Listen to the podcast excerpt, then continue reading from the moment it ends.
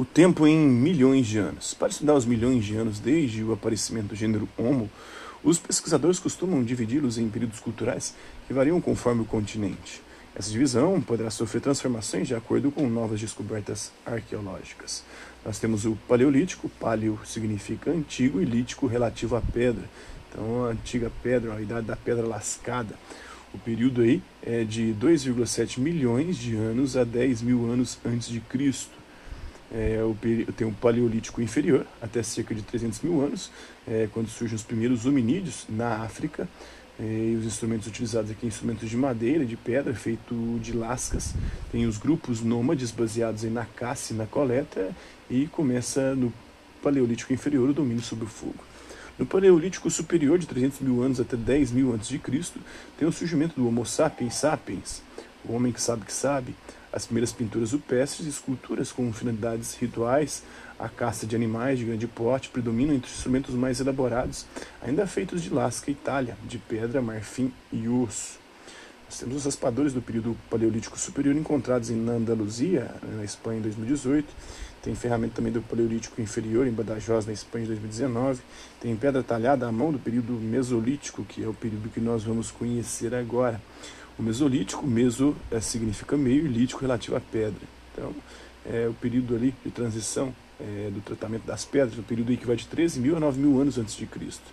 As características são uma ampliação do domínio do fogo e da caça de animais pequenos e médios, como o viado, o gamo, a lebre, é, acampamentos sazonais especializados em atividades como a pesca e a coleta de mariscos.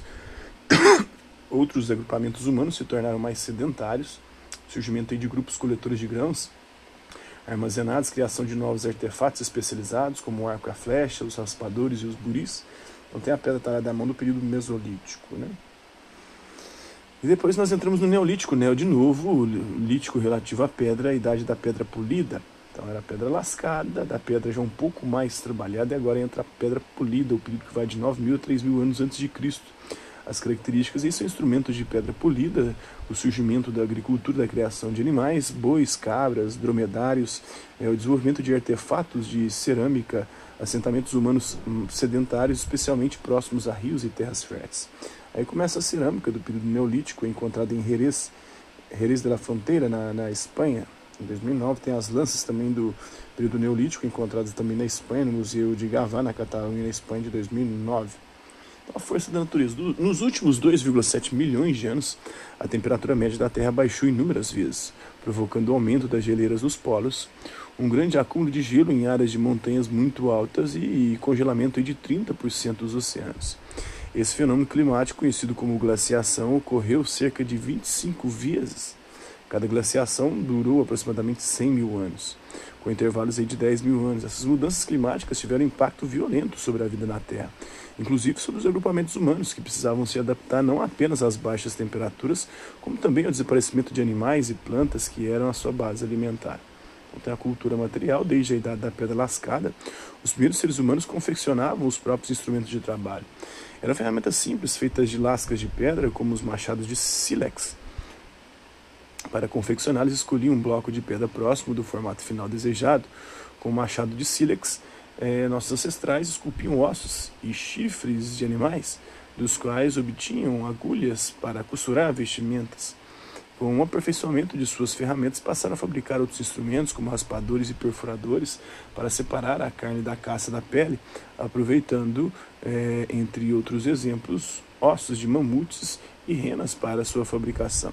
O instrumento denominado biface ou machado de mão utilizado pelo ser humano. Então, a divisão do trabalho. Inicialmente, os primeiros humanos dividiam as tarefas por sexo e idade.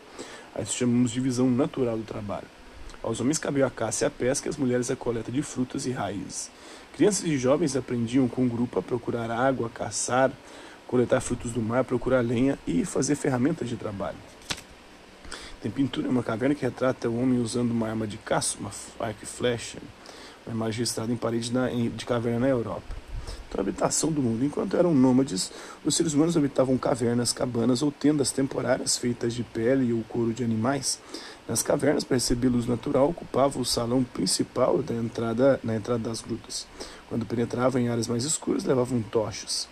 Ao se tornarem sedentários, começaram a construir casas de pedra banho ou casas de pedra, de barro de madeira, cobertas com folhas, peles ou bambus.